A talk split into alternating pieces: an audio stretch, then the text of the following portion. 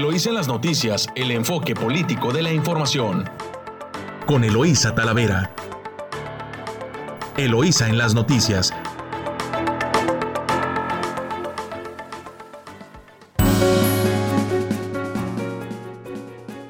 Muy buenos días, muy buenos días Ensenada, hoy ya jueves 19 de agosto de 2021.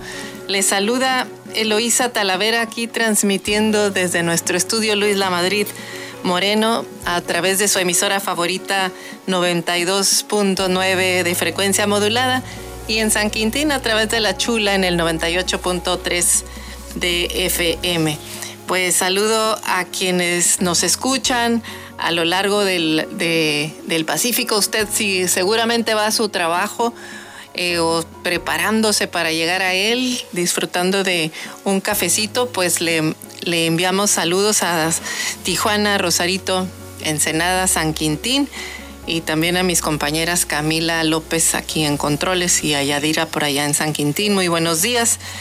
Eh, pues le invitamos también a que nos siga a través de nuestro portal Eloísa en las noticias.com y a través de nuestra cuenta de WhatsApp en el 646-288-6104.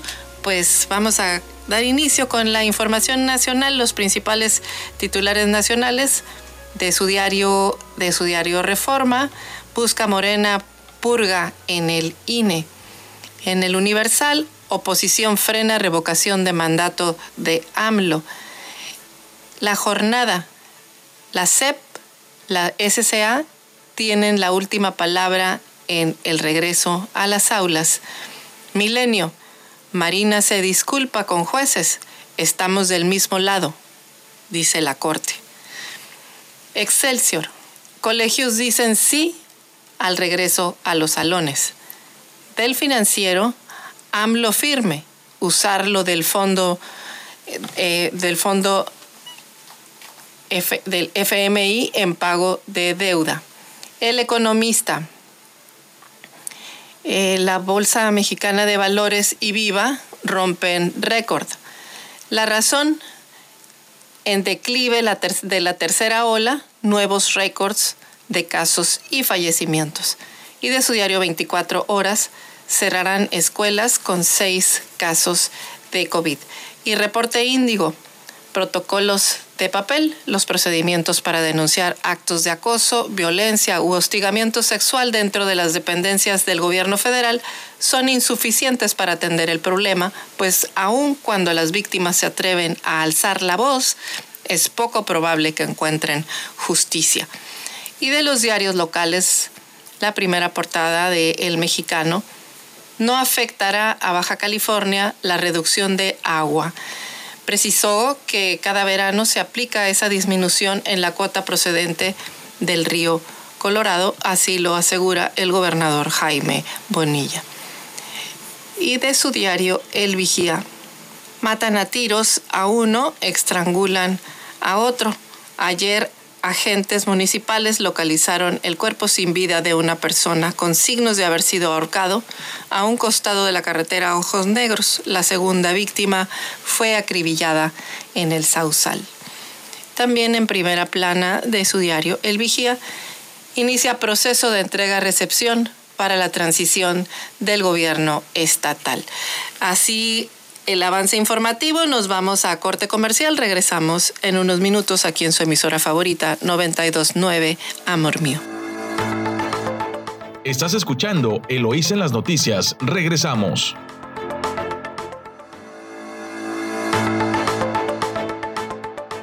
Estamos de regreso aquí en su noticiero Eloísa en las noticias, en su emisora favorita 929 Amor Mío. Y nos vamos con eh, su diario El Vigía. Desafortunadamente, un hombre pierde la vida a balazos en un ataque armado en el Sausal y un cadáver con posibles signos de estrangulamiento, pues fue saldo negro que registró ayer eh, las autoridades municipales en Ensenada.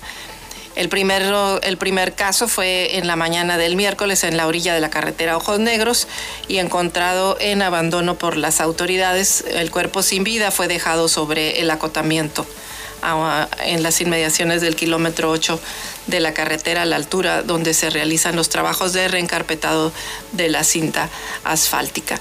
El otro tema desafortunado fue la noche de ayer. Un varón fue privado de la vida en, un ataque ejecutado por desconocidos armados en la delegación municipal de El Sausal de Rodríguez. Pues desafortunado que siga la violencia en, el municipio de Ensenada. Y es que eh, las cifras, eh, las cifras de eh, que, que presenta, por cierto, el las cifras sobre las cifras sobre estadística violenta en el municipio que presenta precisamente el, Consejo de el, Observatorio de Seguridad de Seguridad Pública, el Consejo Ciudadano de Seguridad Pública, pues no son nada agradables, continúan eh, la incidencia delictiva en el estado, según información oficial. Eh, pues continúa creciendo los delitos en Baja California, que la, la, información que presenta el Consejo Ciudadano de Seguridad Pública en Baja California, pues eh, presentan un aumento en la incidencia total eh, de los delitos. En robos de vehículo, por ejemplo, de enero a junio del 2020, pues creció 7%. En el tema de robo a comercio también han crecido en un 12% y un 9% de, de enero a julio de el, 2000, de el 2020. En homicidio, pues en todos los meses eh, ha habido, este, han crecido, total que de enero a julio de 2020, pues había 1.678 eh, homicidios. Ahorita de enero a julio tenemos 1.907 eh, eh, homicidios.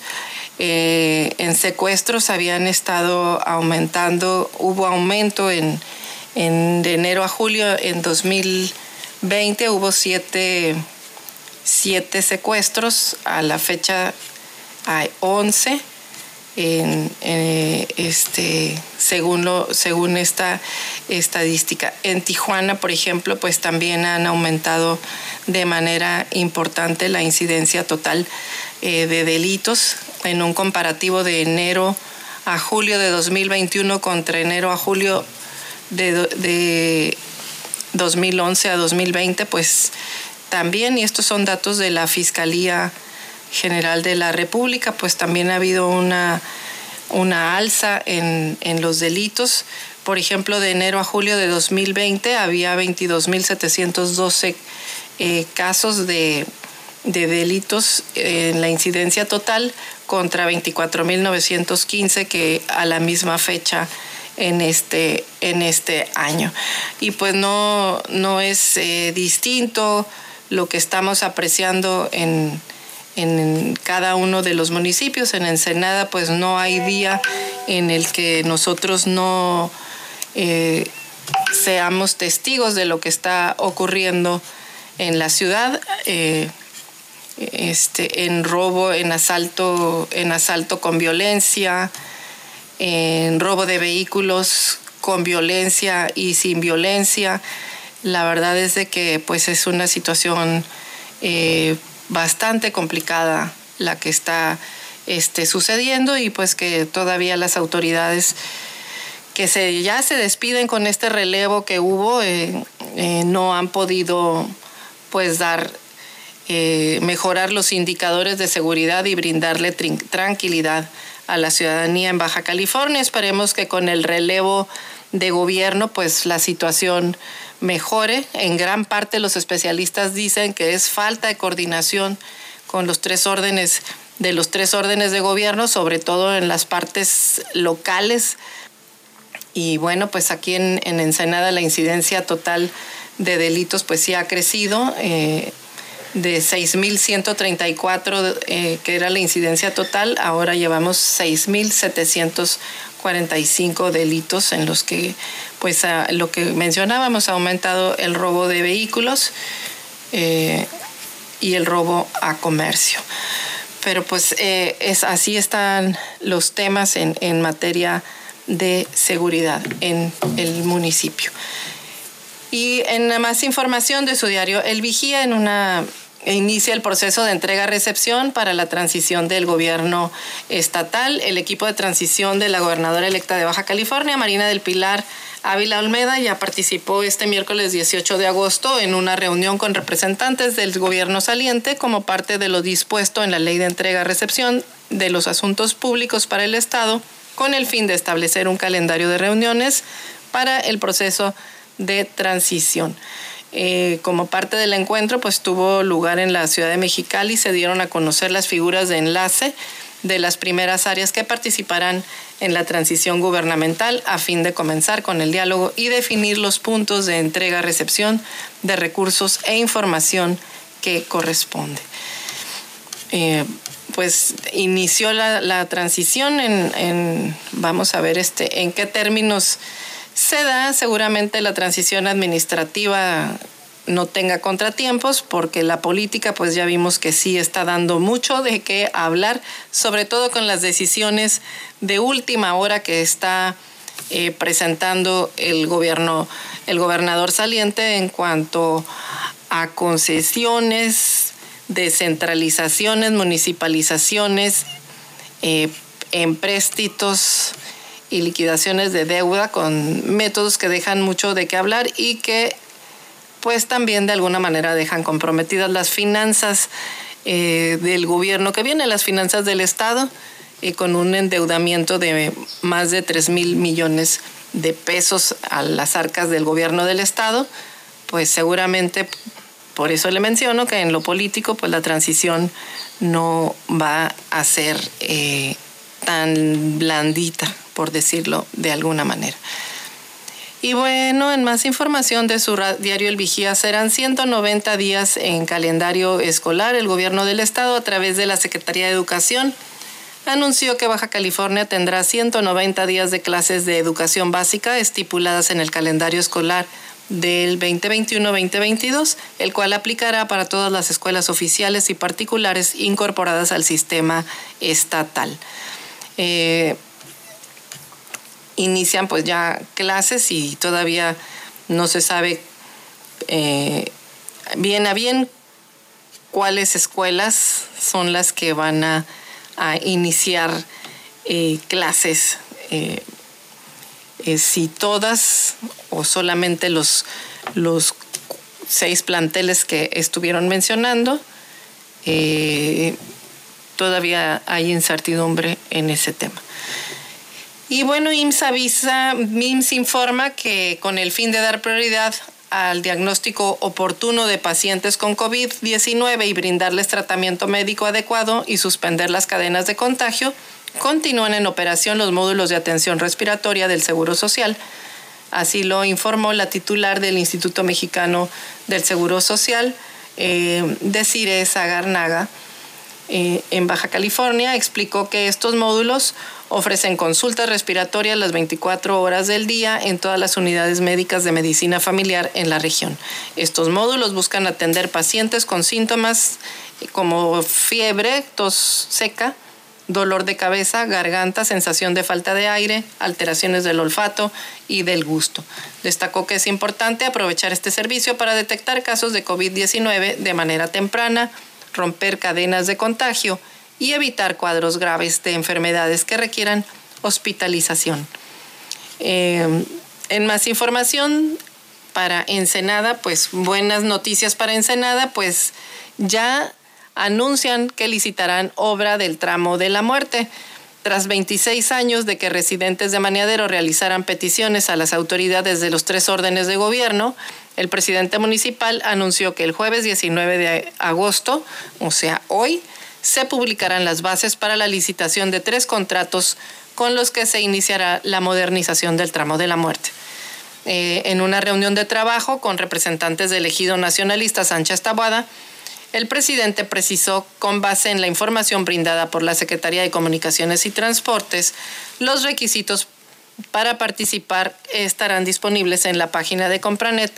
Así que el presidente eh, recordó que en 2019 eh, había un compromiso con la comunidad de realizar lo necesario para lograr la rehabilitación de este tramo carretero y con la publicación de estas bases para la licitación, pues se avanza en el cumplimiento de ese compromiso. Este es una obra muy importante porque ha costado, cobrado muchas vidas. Recuerde usted ese tramo de la carretera al sur de Ensenada hacia la salida hacia la delegación de Maniadero, pues ha cobrado muchas vidas porque pues se tiene que actualizar, se tiene que modernizar eh, la vialidad. No, no, no olvidemos que es la carretera, es parte de la carretera transpeninsular.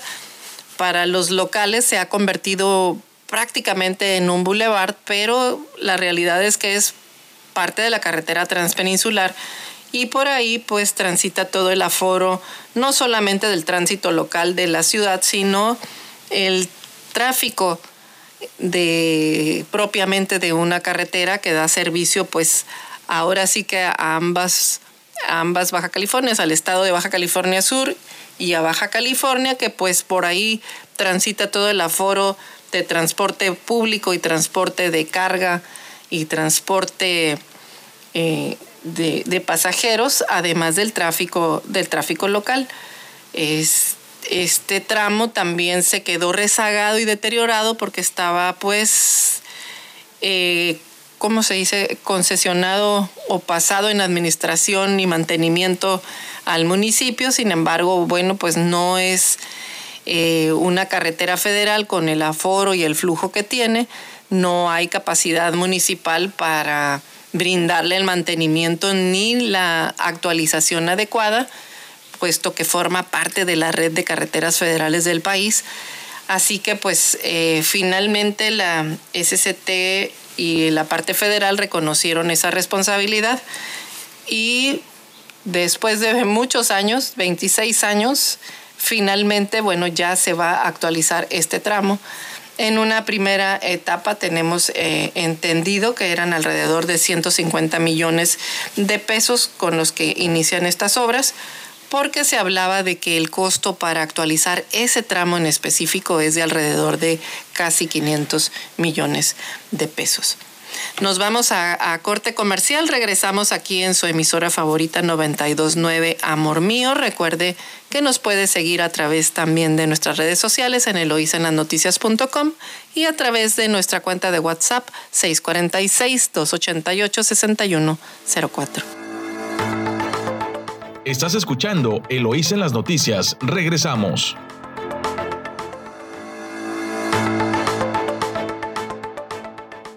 Buenos días, estamos de regreso aquí en su noticiero Eloísa en las noticias eh, con Pablo Reina.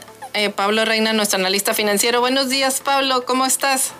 Muy buenos días, buenos días a todos de costa costa, frontera a frontera, desde Matamoros hasta Baja California. Bueno, el tema del día de hoy es la tasa de desempleo.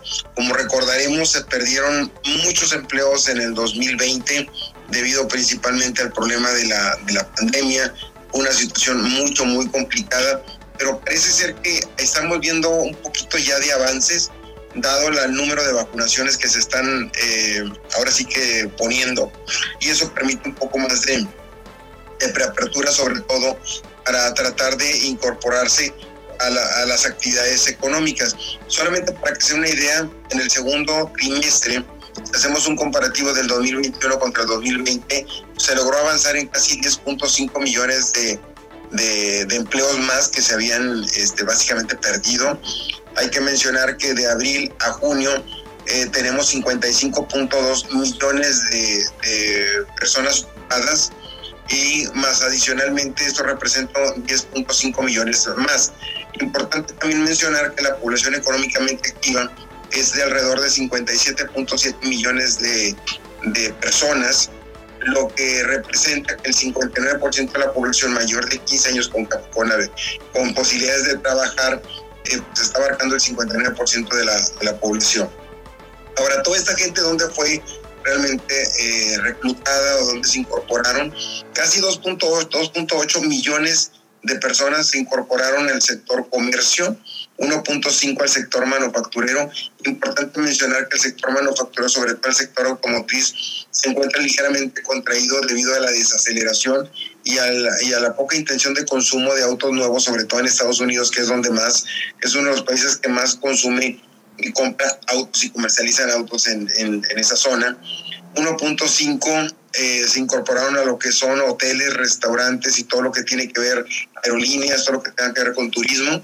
1.5 millones a la área de la construcción, 6.4, fíjate lo importante eso, Luisa, 6.4 se integraron como micro pequeños negocios y 2 millones de personas se incorporaron a muy pequeños negocios.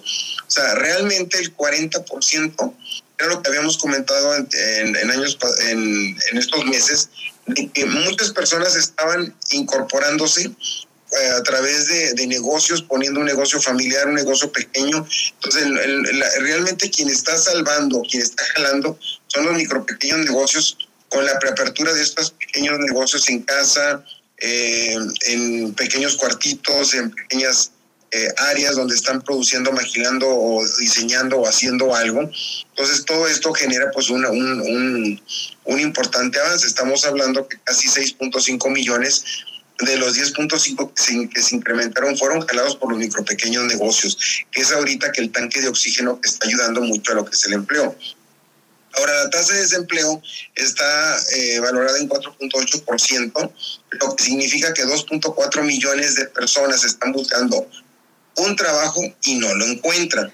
Entre los estados que más eh, afectación han tenido es Ciudad del Carmen con una tasa de desempleo de 32%, de 32% Tapacualcos con un 25%, Tapachula con un 22%, Oaxaca y La Paz con un 20%. Entonces, estos son los estados que no, no logran eh, equilibrar la captación de personas para poder incorporarlas a un área, un área, un área laboral. Entonces, aquí podemos decir que hay un gran avance, pero hay que recordar que con respecto al 2020 tuvimos, tocamos fondo. Entonces, no es un avance en el que pudiéramos nosotros tener eh, una bandera de éxito, porque todavía falta mucho camino por recorrer.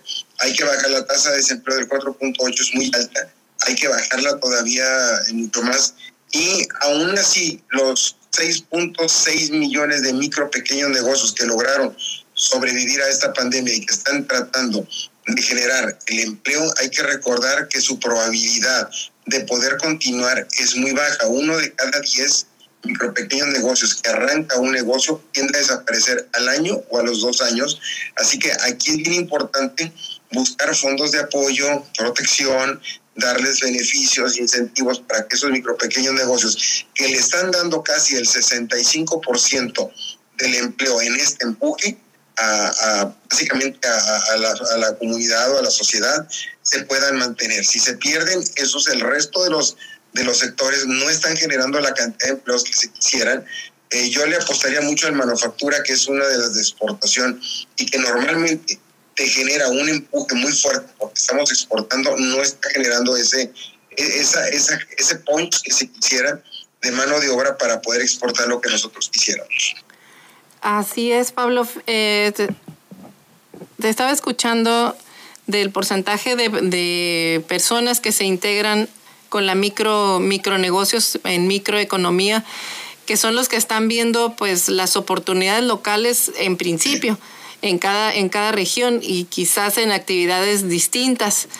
Eh, una cosa que ha afectado mucho el tema del empleo pues ha sido la poca, la poca inversión en materia de construcción, que es lo que más derrama genera y, empleos eh, este, eh, generan. Y se ha visto muy castigada esta, esta parte y sin embargo quienes, quienes han, como bien lo menciona, sacado adelante el tema son las familias por su propia mano en, en actividades familiares o de micro o de micronegocio.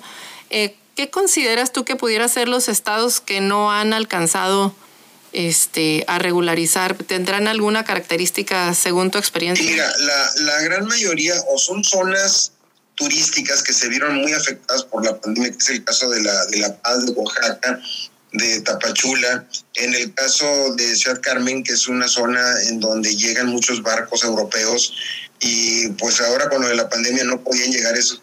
A mí me comentaban compañeros restauranteros de, de, Ciudad del Carmen que llegaban hasta 400 barcos al, al y cada barco traía entre 2.000 y 3.000 personas eh, turísticas que llegaban y generaron una derrama económica muy, muy fuerte para la zona, tanto en, tanto en artículos turísticos, restaurantes, hoteles, de todo. En el caso de Coatzacoalco, pues, está correlacionado mucho con la cuestión de la, cuestión energética y petróleo.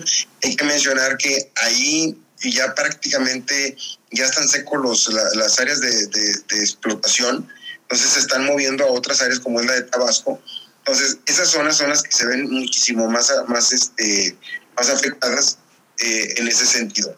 Ahora, llama mucho la atención eh, que el sector, como lo comentas tú, el sector privado no está creciendo. Yo quisiera ver el mayor crecimiento en manufactura, el mayor crecimiento en turismo y no está creciendo. Comercio creció 2.8 millones de empleos que, se, que ellos generaron, pero es que mucha gente también empezó a vender cosas en línea, empezó a incorporarse a plataformas, empezó a maquilar, a, a coser, hacer cosas, manualidades, y, y, esa gente al final de cuentas empieza a incorporar eh, con mano de obra que tal vez no sabemos si dentro de la casa, dentro del tallercito tengan todas las prestaciones que deberían de tener como te ofrece un comercio formal. Entonces, hay, hay, hay que revisar de qué calidad, ojo, qué calidad mano de obra es la que se está ahorita incrementando en los 10.5 millones de nuevos empleos porque quienes realmente ofrecen todas las prestaciones son los que menos crecieron. Crecieron más los micropequeños, pero hay que revisar si realmente qué tan efectivos son. Qué bueno que se está generando empleo, pero ¿a qué, calidad? Sí, pues um, como que hay muchas características que están sucediendo en parte por la pandemia y en parte también por el tema han estado cambiando de este tema de ley de outsourcing. Por un lado, eh, se ve mucho, mucha incorporación ah, de, negocios al IMSS, por ejemplo, eh, como si hubiese también mucha generación de, empleo. Eh, y, eso no está sucediendo. O sea, muchas empresas empezaron a regularizar, por ejemplo, a sus trabajadores y por eso también sobre todo en este mes de julio que pasó, creció mucho la incorporación de, personas al, instituto. También hay, que revisar también, por ejemplo, la incorporación al Seguro Social, cuántos son estudiantes que, están haciendo prácticas y que, están, y que no son planta, que son eventuales. Ya ves que hubo un programa de, becas con incorporación al sector empresarial. Eh, ¿Cuántos de ellos están, o sea, realmente representan una planta, cuánto representan una, una base sólida y cuántos son realmente eh, eventuales. Tú, tú puedes hacer un corte ahorita, meter a mucha gente y en el siguiente mes cancelas a todo y se vuelve a caer. Entonces, hay, mucha, hay muchas, hay muchas eh, incógnitas dentro del área. A final de cuentas, el número es duro. O sea, son 10.5 reales, pero hay que revisar bajo qué, qué condiciones está la estructura de, de mano de obra. Ahora, si esto fuera real, se debe de reflejar en los ingresos del comercio, porque se supone que hay más empleo, hay más distribución de la riqueza y hay más dinero en los bolsillos de los mexicanos. Entonces tendríamos que ver el índice de confianza, que lo trataremos en, las siguientes semanas, habría que ver el, índice del Producto Interno Bruto si realmente está creciendo, porque si me presentas estos datos y no hay crecimiento, no hay índice de confianza, significa que no tenemos una, ahora sí que mano de obra de calidad. Eso es lo que realmente eh, está la moneda en el aire. Muy bien. Pues ya escuchamos a, Pablo Reina con estas tasas de empleo y también eh, características del empleo en este tramo de que nos ha tocado vivir de la pandemia. Muchas gracias, Pablo. Gracias a ti. Eh, nos vemos la próxima semana. Próximo martes. Saludos a todos allá en California. Nos vamos a corte comercial. Nosotros regresamos con más información aquí en su emisora favorita 929 Amor Mío. Estás escuchando Eloís en las noticias. Regresamos.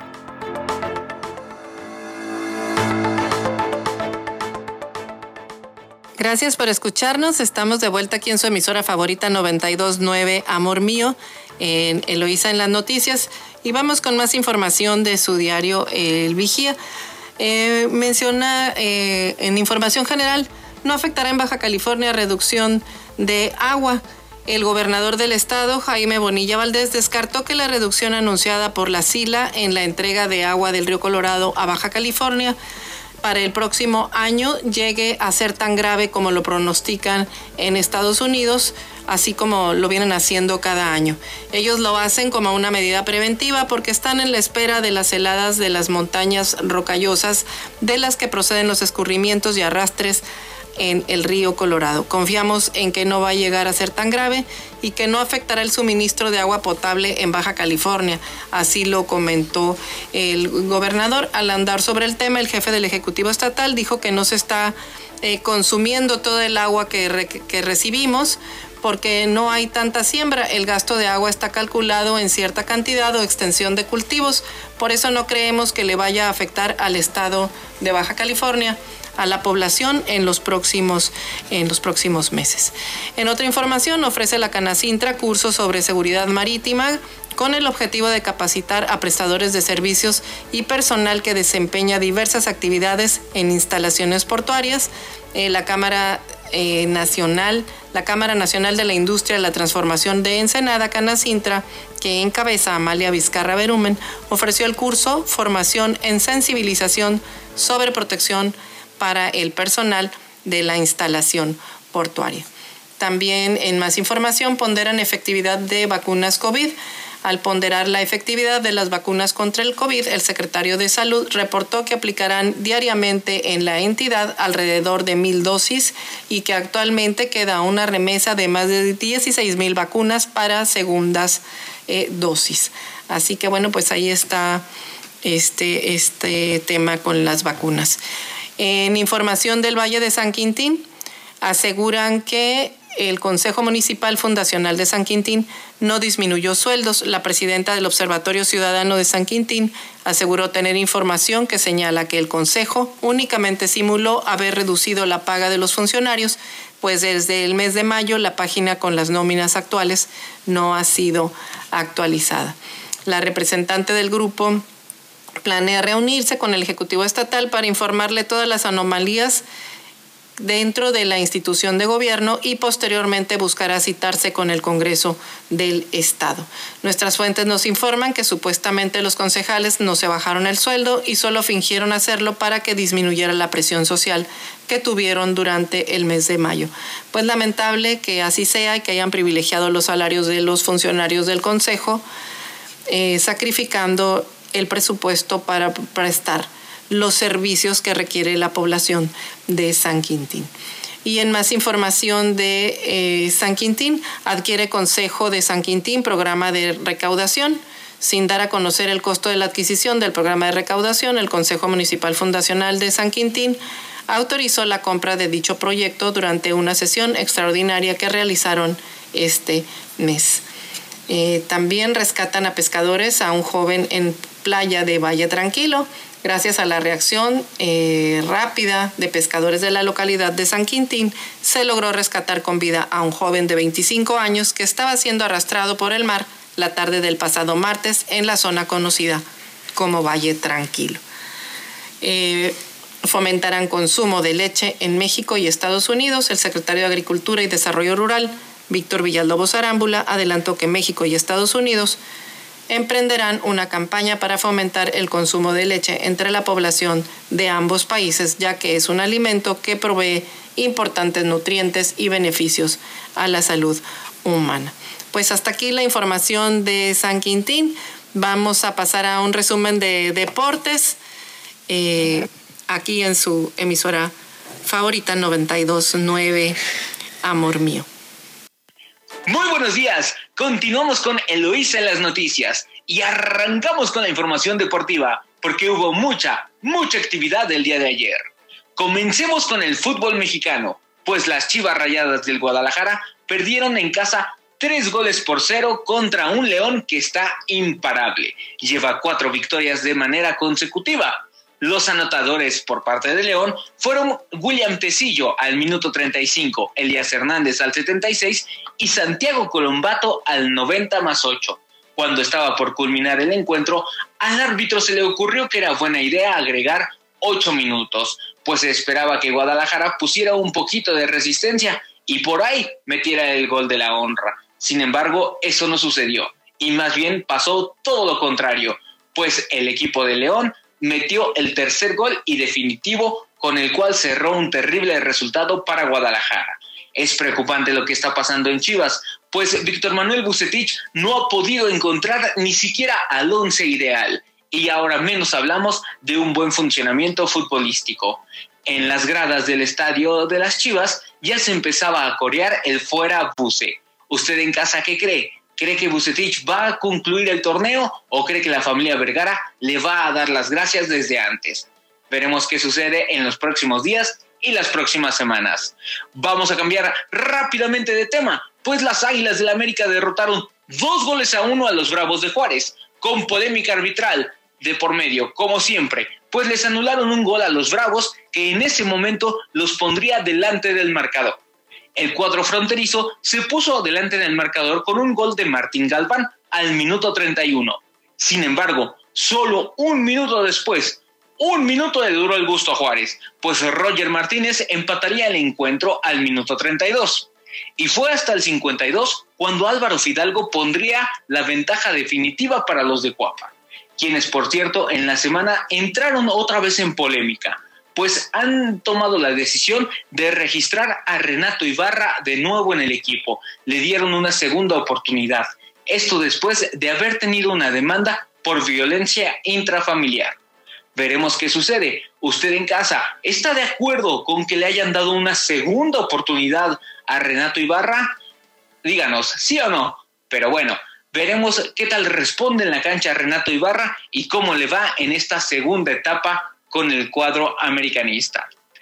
En un duelo de hermanos, Santos y Atlas empataron a una anotación en un partido intenso y con varias llegadas. Los atlistas se pusieron en ventaja al minuto 25 y fue hasta el minuto 69 que Félix Caicedo lograría empatar el encuentro. Por su lado, Cruz Azul volvió a las andadas. El actual campeón del fútbol mexicano la volvió a Cruz Azulear, pues se puso adelante el marcador al minuto 67 cuando el cabecita Rodríguez anotó de penal. Sin embargo, al 86, Nacho Rivero se hizo expulsar de una manera absurda, ilógica, incoherente. Y con ello levantaron y despertaron el ataque regiomontano, que lograron la anotación al minuto 91, cuando Alfonso Alvarado anotó un gran gol de cabeza, gran, gran definición de este joven canterano regio. Y así los regiomontanos empataron el partido. Cruz Azul volvió a las andadas, volvió a ser ese equipo que le gusta Cruz Azulearla. Vamos a cambiar de tema porque la tabla general de la Liga Mexicana quedó muy, muy pareja. El líder general es América, que se queda con 13 puntos. Le sigue León en segundo con 12 unidades. Después Toluca, que se queda con 10 puntos. En cuarto lugar está Monterrey con 9. Y sigue un cuádruple empate de 8 puntos, entre los que están Cruz Azul, Tigres, Atlas y Mazatlán. Por su lado, Chivas baja a la posición 12 y se mantiene con solamente 5 unidades. Vámonos al rey de los deportes, pues en la Liga Mexicana de Béisbol, los Toros de Tijuana le ganaron a los acereros de Monclova y han colocado la serie 2-0 a su favor. Sus próximos partidos serán en Monclova y será el próximo sábado y domingo. Estaremos muy al pendiente de los Toros de Tijuana a ver si se llevan esos dos partidos y ya empiezan a encaminar la serie a su favor, más de lo que ya está. Por su lado, los Diablos Rojos de la Ciudad de México lograron remontar su partido y derrotaron 14-9 a el Águila de Veracruz. Su próximo juego, igual que el de los Toros de Tijuana, será de visita a Veracruz y será el próximo sábado y domingo. Hasta aquí los deportes. Recuerden que estamos a solo cinco días del inicio de los Juegos Paralímpicos Tokio 2020 y aquí, con Eloísa en las noticias, les llevaremos la mejor cobertura del mundo. Mi nombre es David Barrera y nos oímos mañana. Gracias y hasta la próxima. Muchas gracias, David. Híjole, pues sí va a haber cambios seguramente de varios directores técnicos por ahí. Hay como tres equipos que, que andan mal. Eh, obviamente, pues muy tristes por el 3 a 0 que le metieron a las Chivas. Este, pues vamos a ver, vamos a ver en qué termina esto. Pero pues adelante. Nos vamos con más información eh, ya de orden nacional y escuche usted, bueno, urgen expertos a mejorar el salario. Los especialistas en política social advirtieron que el sistema laboral mexicano es una fábrica de pobreza, por lo que propusieron poner en marcha un plan multianual de recuperación del sueldo y desvincular el derecho a la seguridad social del acceso al trabajo. Eh, Lucila Servige, quien es integrante de la organización Acción Ciudadana frente a la Pobreza, pues indicó que el incremento de la pobreza reportado hace unos días por el Consejo Nacional de Evaluación Política eh, de Desarrollo Social, Coneval, tiene su raíz en el trabajo porque actualmente solo 9 millones de personas cuentan con las condiciones laborales mínimas decentes, es decir, tienen acceso a seguridad social y ganan lo suficiente para adquirir dos canastas básicas.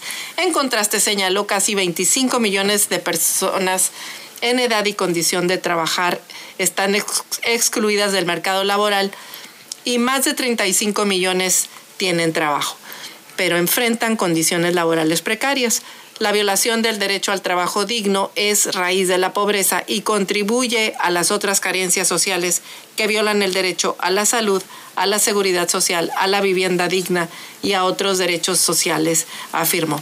Servige dijo que un paso indispensable para superar lo anterior es erradicar la distorsión según, según la cual los programas sociales son la puerta de salida de la pobreza, ya que si bien eh, son importantes, ninguno de ellos puede sustituir al trabajo. Aseguró que la fórmula para superar la pobreza pues tiene dos ingredientes indispensables. Uno es el acceso al trabajo digno, es decir, con ingreso suficiente y plenos derechos laborales, y la puesta en marcha de un sistema de salud de protección social desvinculado de las prestaciones laborales.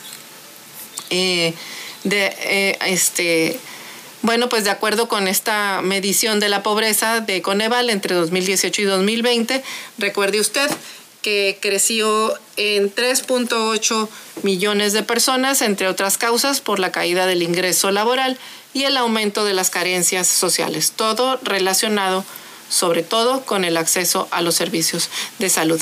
Eh, nos vamos a corte comercial, regresamos con más información aquí en su emisora favorita 929 Amor Mío. Estás escuchando Eloís en las noticias, regresamos.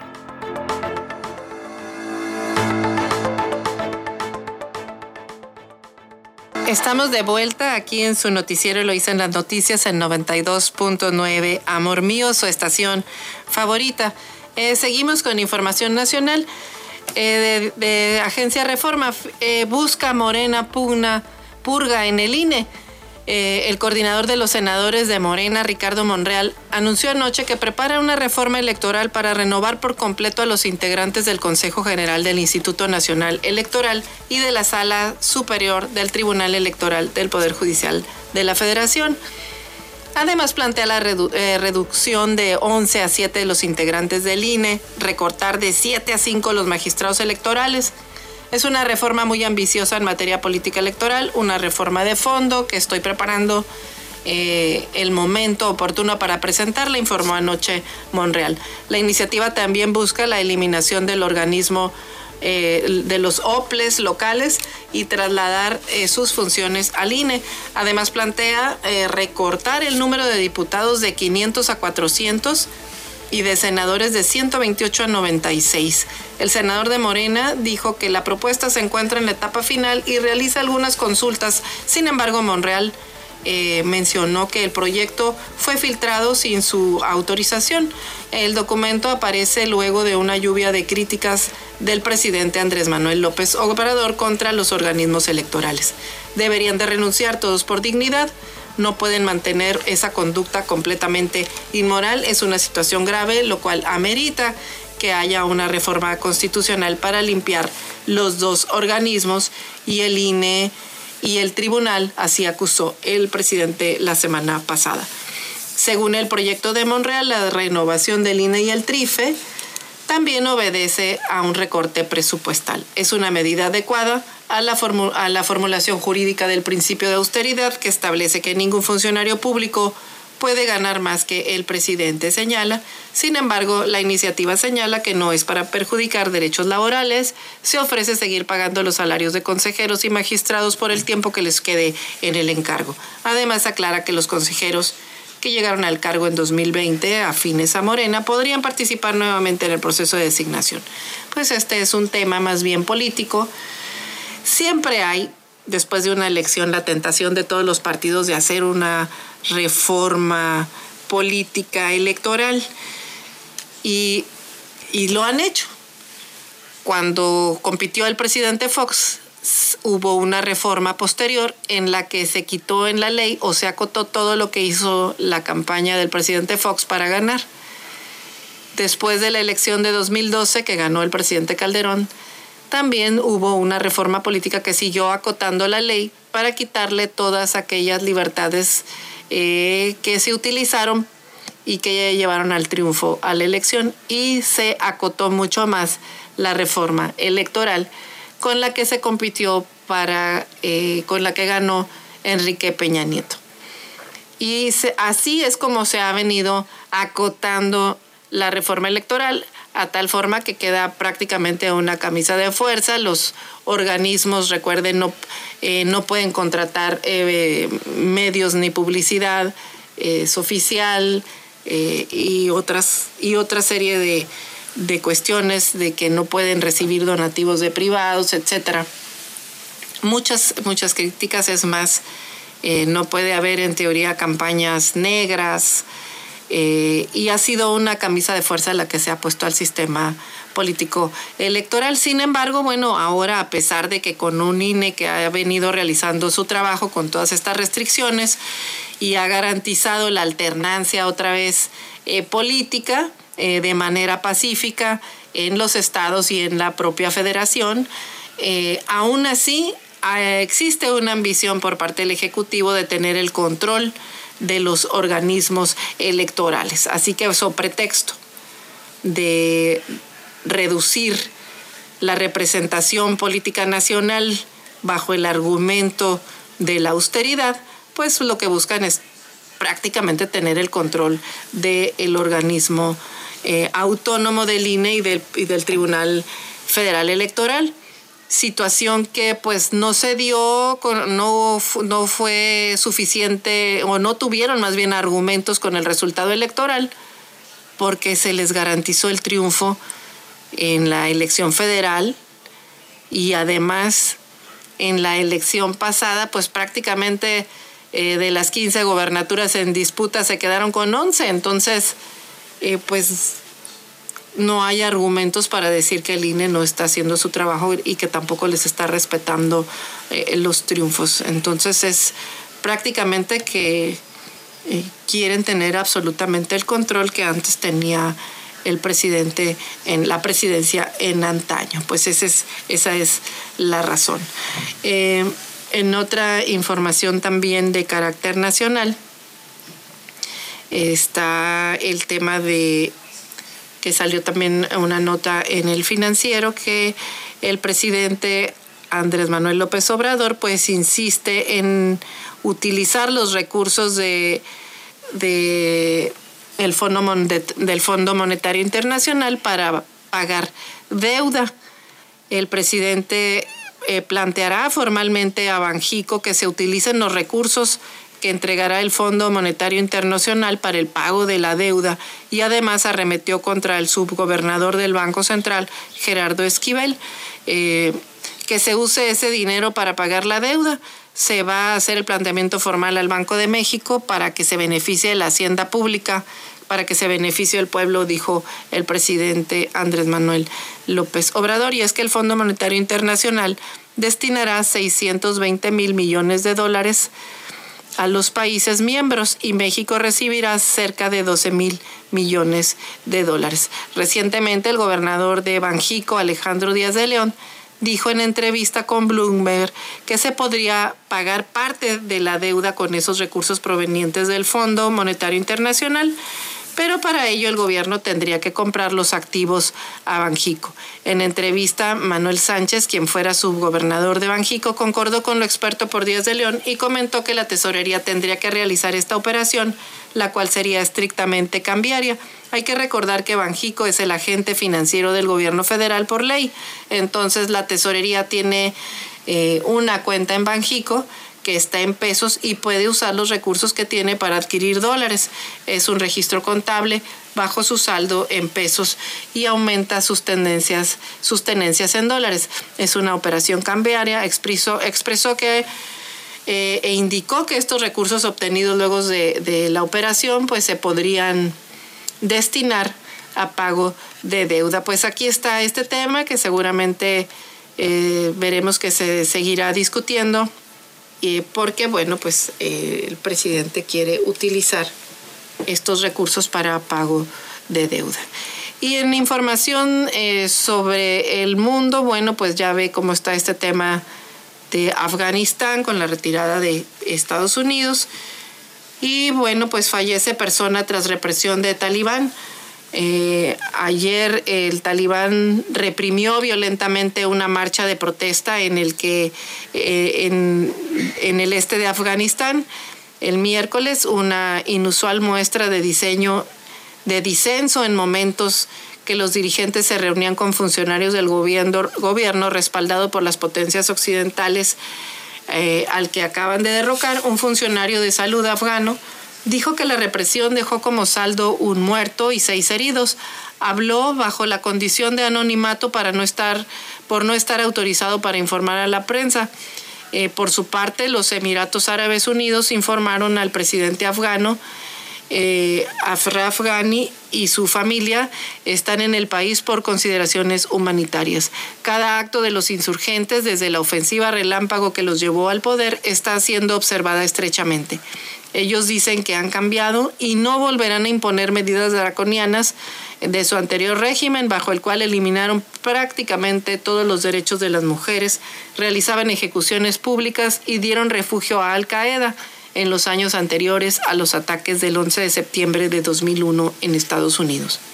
Pero muchos afganos se muestran escépticos y la respuesta violenta a la protesta del miércoles acrecienta su miedo. Miles están corriendo al aeropuerto y a las fronteras para huir del país. Muchos más se ocultan aterrados en sus casas desde que los insurgentes abrieron las cárceles y arsenales. Decenas de personas que se reunieron en la ciudad oriental eh, de Jalalabad, para izar la bandera nacional en víspera del Día de la Independencia que conmemora el fin de la dominación británica en 1919, bajaron la bandera talibana blanca y con una inscripción en árabe izada por los milicianos en las zonas que capturaban. Imágenes de video posteriores mostraban al talibán disparando al aire y atacando a la gente con bastiones para dispersar a la multitud.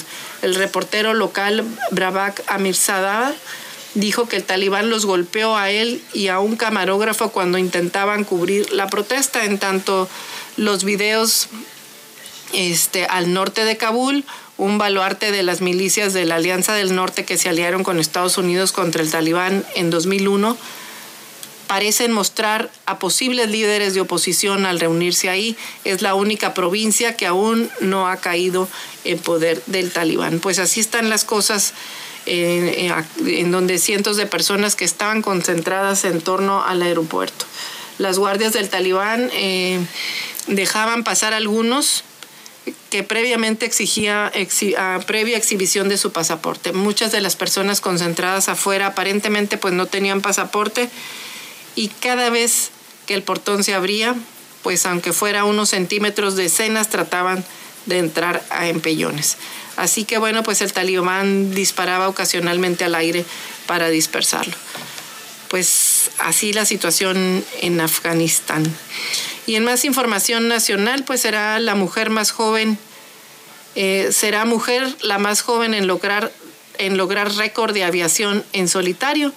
Una joven belga británica se hizo al aire el miércoles empeñada en ser la mujer más joven en dar la vuelta al mundo piloteando en solitario.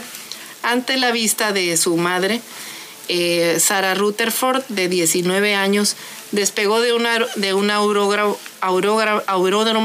en Bélgica y con, eh, en un día nublado y con viento. Ella busca superar la marca de la estadounidense Weiss, que tenía 30 años cuando le dio la vuelta al mundo en 2017. Al reducir la brecha de 12 años a uno, espera demostrar a otras mujeres y niñas que no hay límites a la hora de estampar sus nombres en la historia de la aviación. La intención de Rutherford es cruzar 52 países eh, de cinco continentes en un avión ultraligero, una travesía aérea que se estima le tomará entre dos y tres meses. Pues ahí está el reto de esta joven belga, Rutherford. Vamos a, seguirla, a ver cómo le va en su travesía. Hasta aquí llegamos en su noticiero Eloísa en las noticias. Nos vamos, eh, nos vemos mañana en punto de las seis y media de la mañana. Eh, que tenga excelente día. Eloísa en las noticias, el enfoque político de la información. Sintonízanos todas las mañanas de lunes a viernes a las seis y media en Amor Mío 92.9 FM y La Chula 98.3 FM. Visítanos en eloísenlasnoticias.com.